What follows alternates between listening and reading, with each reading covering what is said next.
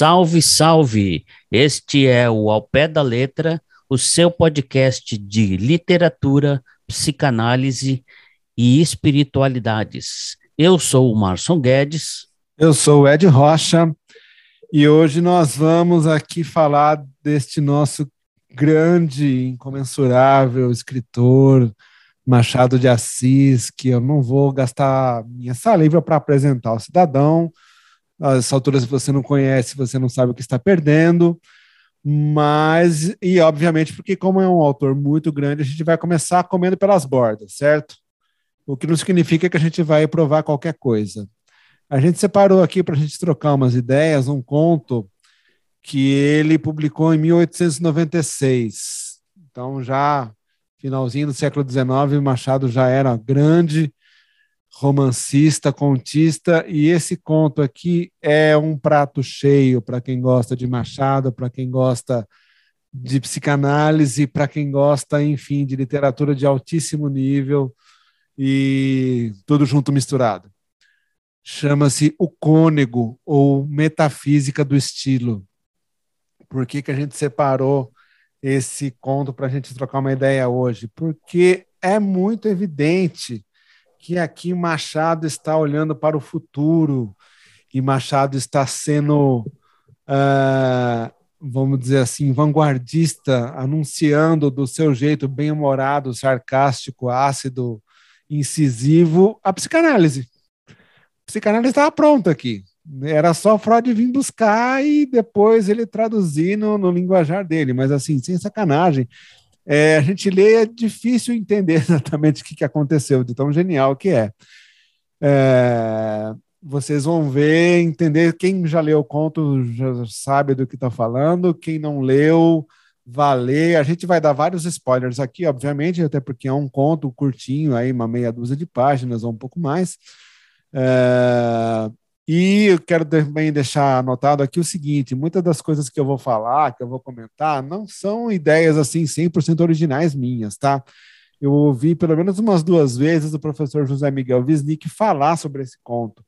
E obviamente que muitas das coisas que eu vou comentar aqui vêm contaminadas, vêm encharcadas das coisas que ele já falou a respeito desse conto mas muito sucintamente, é, o, o, enredo é o seguinte: é um cônego, um padre, que é chamado para escrever um sermão para uma certa festa religiosa.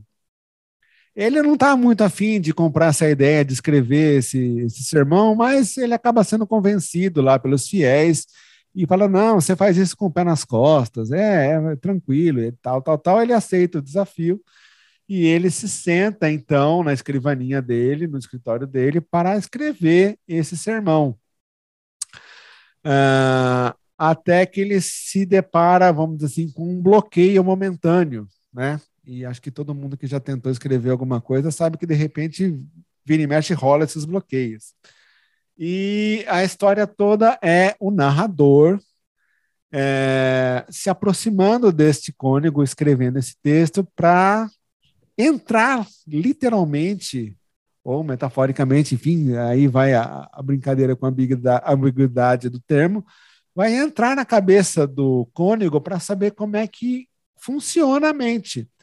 E nessa de lambuja, ele vai dar de presente muitas ideias, muitas coisas que são absurdamente parecidas com o que a gente conhece da psicanálise moderna. Uh, então, e veja, uh, eu estava aqui comentando com o Márcio antes da gente gravar, né? A gente, o nosso primeiro episódio aqui do, do, do, nosso podcast, que a gente falou mesmo de uma obra literária, depois da gente se apresentar, foi justamente o Dom Lalalão do Guimarães Rosa, onde a gente viu a importância enorme do Cântico dos Cânticos. E a gente vai daqui, vai dali, estamos nós aqui nos deparando de novo com o Cântico dos Cânticos, numa referência mais do que explícita e que começa o conto desse jeito, né? Começa assim: Vem do Líbano, esposa minha, vem do Líbano, vem. As mandrágoras deram o seu cheiro, temos às nossas portas toda a casta de pombos. Eu vos conjuro, filhas de Jerusalém, que se encontrardes o meu amado, lhe façais saber que estou enferma de amor. E aí, aí entra o narrador. Era assim, com essa melodia do velho drama de Judá, que procuravam um ao outro na cabeça do cônego Matias um substantivo e um adjetivo. É, eu acho que fico pensando assim, que como é impressionante, né? Ah, como ah, você vai lidando com diversos textos que o como o Cântico dos Cânticos ou Cantares é presente, né? Na maioria do, em, muito, em muitos autores, né? É, é, Cântico dos Cânticos é um, é um livro de amor, né? é, que tem um forte conteúdo sexual, apesar de que a igreja pudica acaba não falando sobre isso, e tem também um, uma leitura, uma possível leitura espiritual, né? E, e eu fico pensando que esse vem do Líbano, esposa minha, e o livro começa é, com eu, é, eu vos comparo às éguas de Faraó, amada minha, né? Hoje você não fazer isso, né, cara? Porque você volta que, que é possível que a mulher vai falar assim, sabe, chamando de égua, né? Você ainda é capaz de levar Mas um processo. A gente está falando de éguas do Egito, né? Que eram os melhores cavalos, os mais vistosos que, que tinha naquela, naquela época. Produto de exportação egípcio. E, e nem assim, é, é, falar assim, é, gazela graciosa, é um negócio, né? Mas é, é uma maneira de usar o campo e que na, naquela época certamente as mulheres não iam ficar chateadas de serem chamados ou de égos ou de gazelas, né? Ah, mas de qualquer forma é extremamente romantizado, né? É, é, uma, é, um, é um livro que fala de uma busca, né? Porque ele, principalmente quando fala aqui, é, é, é, eu vos conjuro, eu, eu faço vocês prometerem, filhas de Jerusalém, que se vocês encontrarem o meu amado que saiu sem avisar, vocês é, digam que eu estou enferma de amor. A pessoa ama tanto que quando dá aquela ansiedade de separação, a pessoa tem até febre, né? E tal.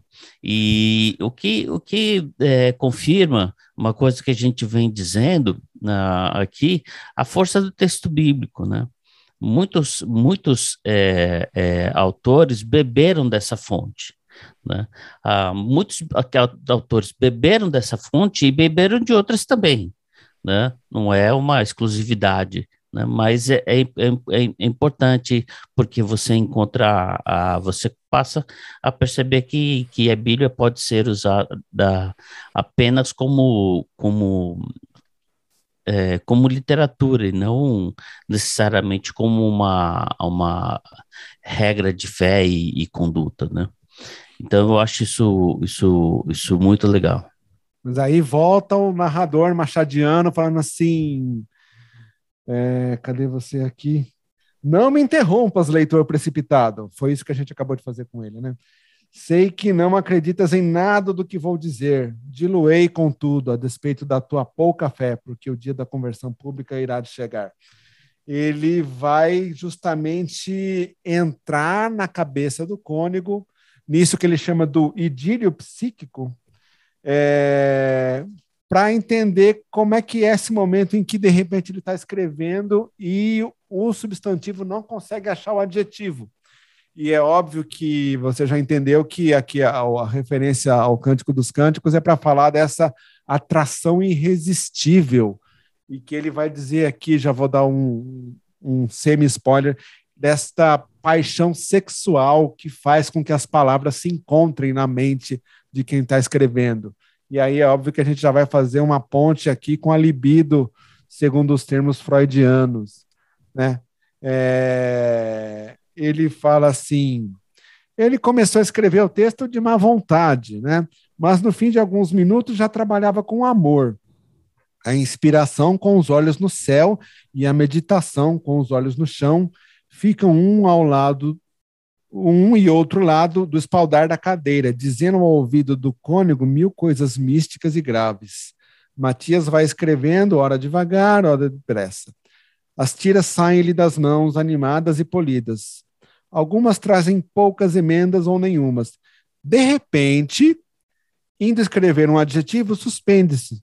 Escreve outro e risca-o. Mais outro que não tem melhor fortuna. Aqui é o centro do idílio. Subamos a cabeça do cônego. Então ele vai chamar o leitor para subir a cabeça do cônego. Olha que aventura. Upa, cá estamos. Custou-te, não, leitor amigo? Não, esse UPA é o melhor, né? Esse UPA. É o melhor. Dá um pulinho aqui na cabeça do cidadão, faz favor. Oh, cuidado cu, é, cuidado é, com o vão, né? Cuidado com o vão entre o trem e a plataforma. Uh, aí ele fala assim: cá estamos, olha bem que é a cabeça do cônego. Temos a escolha um ou outro dos hemisférios cerebrais. Mas vamos por este, que é onde nascem os substantivos. Os adjetivos nascem no da esquerda. Descoberta minha, que assim não é a principal, mas a base dela, como se vai ver. Sim, meu senhor, os adjetivos nascem de um lado e os substantivos de outro. E toda a sorte de vocábulos está assim dividida por motivo de diferença sexual. Sexual?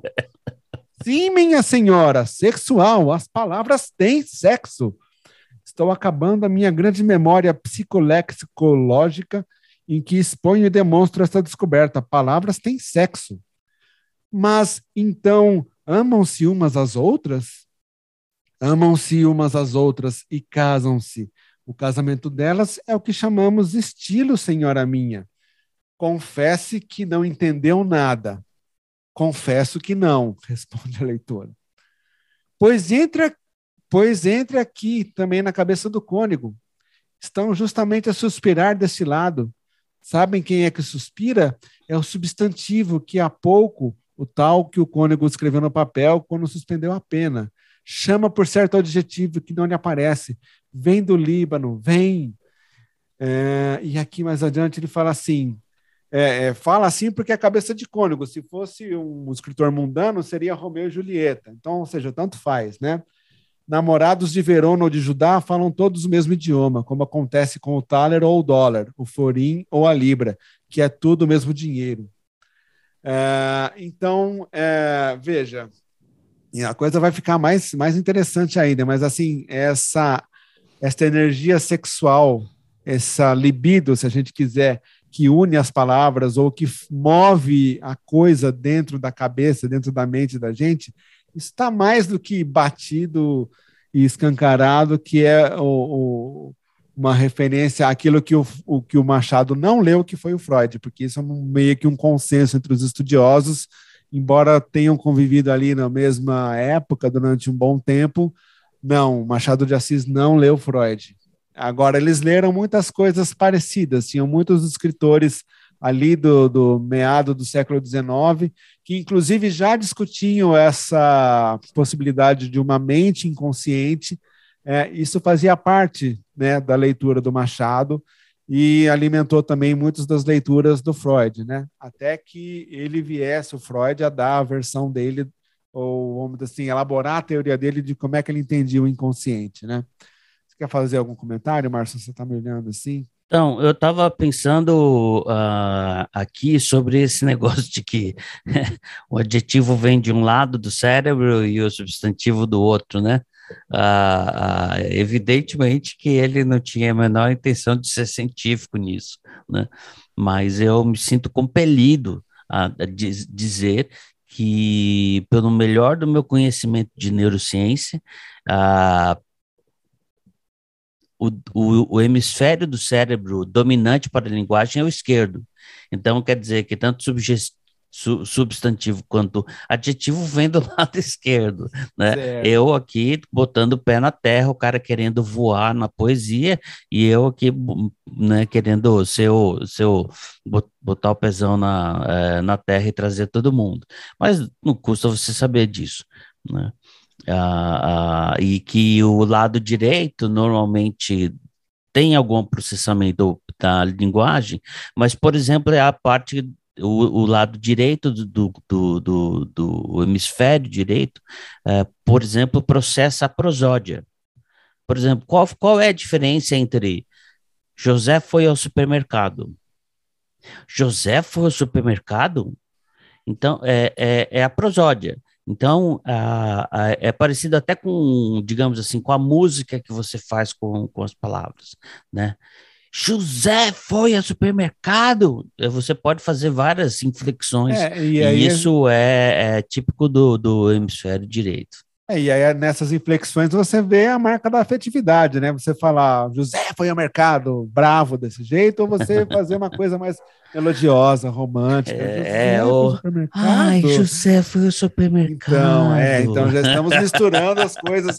É, a palavra vamos dizer assim, secamente concebida, ou já com a música da prosódia, com as, esses tons de afetividade ah, que, que vão para lá e para cá, né? Prosódia é. lado direito, substantivo e adjetivo lado esquerdo. Mas isso é só um comentário é, de passagem, é, mas eu queria é, dizer é, sobre a questão ah, do que é você, como escritor, ter que achar um, um, um adjetivo decente para o substantivo que você já escolheu. Né? É e terrível. Aqui, e assim, aqui... Prime... Fala aí, mano. Não, não, faz favor. Eu cortei esse raciocínio, vai lá. Primeiro que escrever é, é muito difícil. Né? É, é, é, realmente uma tarefa muito difícil. Escrever bem né, é, é, é, muito difícil. Mesmo que você escreva um texto todo formal, né, assim, sem grandes é, tentativas de. Você só quer passar informações, você não quer fazer literatura, né, como, por exemplo, um e-mail corporativo ou fazer um documento corporativo, já é, é, é difícil você escrever, escrever com lógica, escrever da, da de, uma, de uma maneira boa de ler já é difícil. Agora, quando você quer escrever uma coisa que tenha uma ideia uh, uh, é, mais literária, você quer fazer um texto mais cheio de estilo, né? que é o subtítulo do, do, do, do, do conto, aí fica muito mais difícil, né? Ah, é, porque se você o que, que é melhor? Você falar ela estava com pressa ou dizer ela saiu desembestada? É muito melhor você colocar ela saiu desembestada. Mas você precisa saber que você está colocando um estilo quando você faz essa escolha, né? É, e, e, isso é uma coisa muito difícil de fazer. E o que o nosso caro amigo Assis faz, né? É, é, é escrever a respeito desse momento, né? Exatamente. E, e é o que é, né, é mais difícil, né? Mas ele, como escritor, tinha bastante cancha para falar isso, não é? Isso. E aí ele nomeia o substantivo e adjetivo carinhosamente de Silvio e Silvia. E aí eles vão se procurando dentro da cabeça do, do cônego, né? Aí ele fala assim: ouvem-se agora e procuram-se, caminho difícil e intricado, que é este de um cérebro tão cheio de coisas velhas e novas ah, aqui um burburinho de ideias. Então ele está entrando assim, ele tá como se ele entrasse numa floresta, né? Da impressão. Um burburinho de ideias que mal deixa ouvir os chamados de ambos. Não percamos de vista o ardente Silvio, que lá vai, que desce e sobe, escorrega e salta. Aqui, para não cair, agarra-se a umas raízes latinas. Ali abordoa-se a um salmo, acolá monta num pentâmetro e vai sempre andando, levado de uma força íntima a que não pode resistir. E aí, nesse jogo, tem uma hora que o cônego se levanta, sai da mesa e vai até a janela tomar um ar. Aí ele fala assim: Agora não te assustes, leitor, não é nada. É o cônego que se levanta, vai à janela e encosta-se a espairecer no, no esforço. Né? Porque então, a gente está assim, lá dentro, né? Não tá esquece. Tá né? Então a gente está saculejando, está saculejando. Eu saculejo aqui na frente do microfone, ele saculeja dentro da cabeça do, do cidadão e aí ele vai lá e toma um raio de sol, etc. Aí vem a parte que vai ficar ainda mais interessante, né? Porque fala assim: mas Silvio e Silvia é que se lembram de si. Enquanto o cônego cuida em coisas estranhas, eles prosseguem em busca um do outro, sem que ele saiba nem suspeite de nada. Agora, porém, o caminho é escuro. Passamos da consciência para a inconsciência onde se faz a elaboração confusa das ideias, onde as reminiscências dormem ou cochilam. Aqui, no inconsciente, pulula a vida sem formas, os germes e os detritos, os rudimentos e os sedimentos. É o desvão imenso do espírito. Aqui caíram eles à procura um do outro, chamando e suspirando. Dê-me, leitor, a mão, agarre-se o leitor a mim e escorreguemos também. E aí ele vai fazer um mergulho no inconsciente. Tu quer falar alguma Meu coisa? Deus.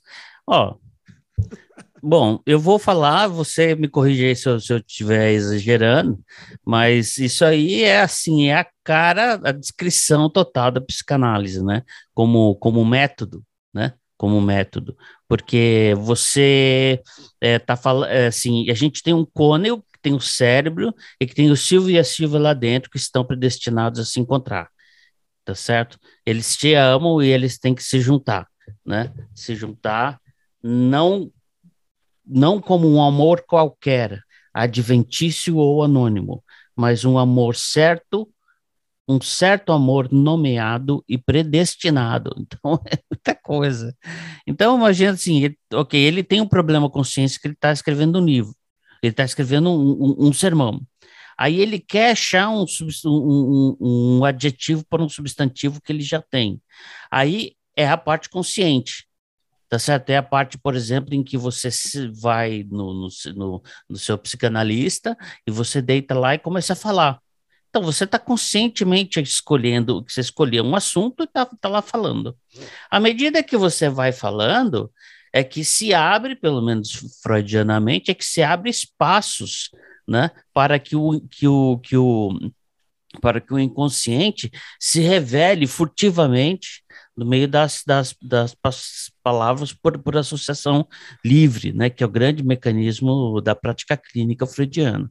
E, e aí, lá, quando isso acontece, essas coisas são processadas inconscientemente, e um dia elas acabam, de alguma maneira, é, in, é, sendo elaboradas, e elas voltam para a consciência pelo mesmo caminho.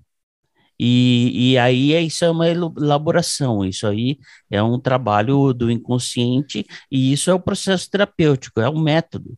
Né? É, Você eu... fala conscientemente, isso entra na sua inconsciência, isso a sua inconsciência é, elabora e ela volta para você como uma consciência. Só que para isso acontecer, dá essa volta enorme, né? Do Silvio e da Silvia se procurando.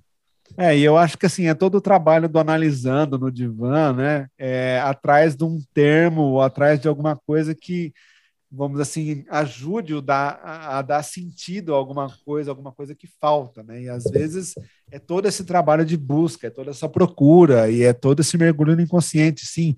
E, e veja, é, faz parte também do, desse trabalho e nesse mergulho o sonho. E eu acho que aqui na sequência, quando ele mergulha no inconsciente do cônego e ele começa a descrever o ambiente, ele, o que ele está vendo ali dentro, é, é, a pura estrutura dos sonhos. Daqui, quem já sonhou uma vez na vida, tenha ido para o divã do analista ou não, já lidou com essa confusão que é a sequência que ele vem, que ele vai escrever na sequência, né?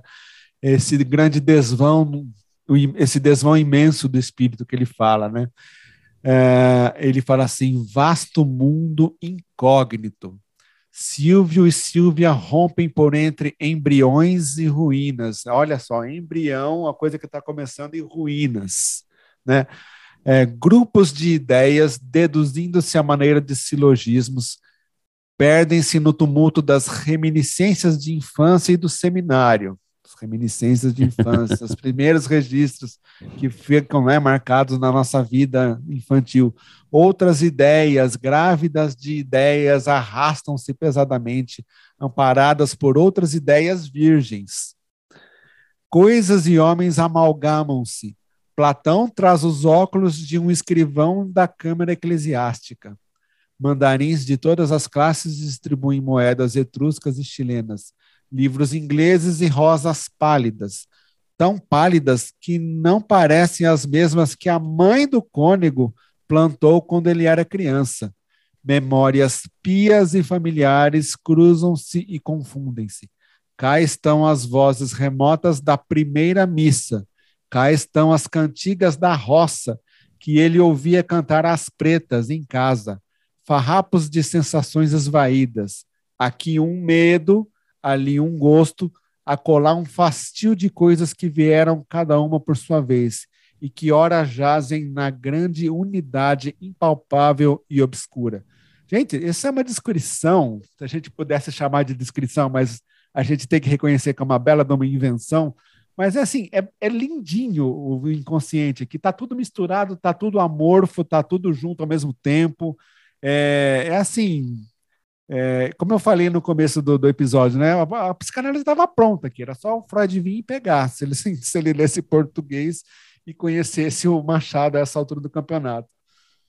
É, algum comentário até aqui, Márcio? Você tá... Então, é, eu acho que a gente já conseguiu falar disso. Eu queria dar uma acelerada um pouquinho mais para o fim. Ah, acelera aí. É, que é quando eles se encontram, né? Quando o ah, Silvio e a Silvia se encontram. Sim. O que, que acontece, né? Ah, e aí ele fala com, com uma beleza, né? Uma prosa poética linda. Dizem: unem-se, entrelaçam os braços e regressam palpitando da inconsciência para a consciência. Quem é esta que sobe do deserto, firmada sobre o seu amado? Pergunta Silvio, como no cântico. E, é, e ela, com a mesma lábia erudita, responde-lhe: é o selo do seu próprio, do seu coração, e que o amor é tão valente como a própria morte, ou o amor é tão forte quanto a morte. Não, numa, numa, numa, numa outra é, versão. De maneira que, que, que está claro que quando emerge Silvio e Silvia juntos para a consciência, está muito mais forte do que se não. Se, se, eles tivessem se achado no nível da consciência, não ia ser a mesma coisa. Eles se acharam uh, nesse caldo amorfo da, da, da, da, da coisa da inconsciente, né? E aí eles vêm e, e aí usa de novo essas imagens do Cântico dos Cânticos, né? Que é que é quem é esta que sobe do deserto, firmada sobre o seu amado, né? É, é, é, é, é do, do Cântico dos Cânticos. Ele está dizendo aqui, e no Cântico dos Cânticos tem o amado, a amada, e tem um coro, né? Provavelmente essa parte assim, quem é essa que sobe a, a, do deserto firmado sobre o seu amado? É o coro que, que, que olha o que está acontecendo, né? Com o amado e amada. Então tem três falas diferentes no, no cântico, né? E, e assim, é o selo sobre o seu coração e que o amor é tão valente quanto a morte, é, é, ou tão forte como a morte. É, são palavras pesadas, né? O, que indica a intensidade da coisa e, e, se não tivesse passado pelo, pelo inconsciente não seria a mesma coisa, não teria a mesma força, a mesma força vital, né? É. É, e acho que assim, é um grande, isso daqui é uma grande reflexão sobre o, o, o fazer artístico também, né? Sobre a busca pela forma de expressão né? Porque a gente sabe, a gente está meio carequinha já de saber que literatura é forma. O conteúdo ele é mais ou menos o mesmo. A questão é que esta forma vai mudando com os séculos, porque vai mudando com o ser humano. E eu acho que é legal para ver como que o inconsciente participa da criação literária, porque assim, dentre todos os elementos que você pode incluir quando você vai estudar uma obra, ah, tudo que o cara viveu, tudo que o cara leu, tudo que o cara quer experimentar, tem também a participação do inconsciente, sim, tá ali no meio, e porque é aquela história, você escreve uma frase, aí você vai dormir, você sonha, a hora que você volta para a frase, ela já não é a mesma, e você pega e muda ela completamente. E sem falar nessa coisa desse jogo do, do amor e da morte que está lá no Cântico dos Cânticos, e acho que também é uma dinâmica universal, que é a, a dinâmica do Eros e Thanatos aqui, né, da pulsão de vida, pulsão de morte, que também mais lá para frente o Freud vai descrever tão bem, né? É, tudo isso com a ironia, com a elegância do nosso grande mestre Machado de Assis, e a gente fez esta brincadeira aqui de dizer o quanto Machado se adianta a psicanálise, porque na verdade é a literatura que se adianta e que mostra o caminho, né? Porque o Freud, a gente sabe, quem, quem leu sabe, quem se interessa pela biografia dele sabe, ele era um grande conhecedor de literatura universal, né? Todo Shakespeare que ele leu, todo Goethe, todo Schiller, toda a tragédia grega, e que ele traz ali, que ele vai usar também como laboratório, como pesquisa para as coisas que ele vai é, escrever e daquilo que ele observa na clínica. Ele está o tempo todo se alimentando dessa tradição, né? usa também da Bíblia, a gente sabe, mas uh, o quão rico é e assim existiria psicanálise sem literatura? A gente acha que não. Né? É... Comentários finais, Márcio? Inclusive porque é, a coisa é, também vai na direção da psicanálise já pronta, já feita, é, já criada, né? É, vai para as obras de arte, vai para a literatura e para as obras de arte, né? para fazer delas um para interpretá-las usando é, esse, esse, essas ideias, né? esse, esse, essa teoria. Ah, ah, então, elas podem, ah, certamente é, surgiu de muita literatura, porque Freud é, chegou a aprender sozinho espanhol só para poder ler é, Don Quixote no original, então, quer dizer, isso é o que ele fez em espanhol, né? Então você imagina o que ele fez na própria língua, né? O quanto que, que, que, que, que ele leu. Então tem uma literatura que ajuda a calçar, não, não cria, mas ajuda a calçar, né? E, e, e depois a psicanálise volta para a obra de arte, é, querendo explicá-la, querendo interpretá-la, né? Ah, o que é uma cara de pau imensa, mas é, é o que ela vale, né? Não, e eu vale acho que o, o, grande lance da, da, da, das, dos estudos literários é você perceber que você não explica nada, mas você põe para conversar. Eu acho que é muito mais salutar a gente pensar na coisa assim, né? O que, que o texto demanda, o que, que o texto pede em termos de ferramenta interpretativa. Aqui é um prato cheio para a psicologia, certo? A psicologia Sim. que você tinha na época era uma, que a gente tem hoje é outra. E é como a gente falou o tempo inteiro, está anunciando a psicanálise aqui. Outros textos vão chamar mais a história para conversar, ou vão chamar mais a antropologia, mais a sociologia, mais uh, a teologia. Né? É, e esse daqui é toda a finesse do nosso querido Machado, botando tudo para sambar né, daquilo que ele conhecia da psicologia moderna, daquilo que ele olha para o futuro e enxerga com muito humor, com muita elegância, como sempre. É, então, assim, botar os, fazer os conhecimentos rodarem, né, como diz o Roland Barthes também, né? Se a gente perdesse todas as ciências da humanidade, a gente era só ir lá buscar na literatura que está tudo lá. Exato. A gente ia conseguir Exato. refazer tudo. Ia precisar, certamente, ia ser muito mais fácil se começassem por esse Descobrir a psicanálise na literatura ia ser bem mais fácil, começando por esse conto aí, né? Ia ser bem mais engraçado também. Celto? É, tá certo, cara. Então, eu acho que a gente pode ficar por aqui. Claro, como eu disse no começo, se você ainda não leu, leia, por favor. Este é só um dos muitos contos geniais do Grande Machado. E a gente, mais para frente, vai ter oportunidade de falar de outras obras dele também. É porque a gente tem muita coisa para falar, então a gente tem que ficar escolhendo aqui. É um, Isso. É um trabalhinho difícil, né?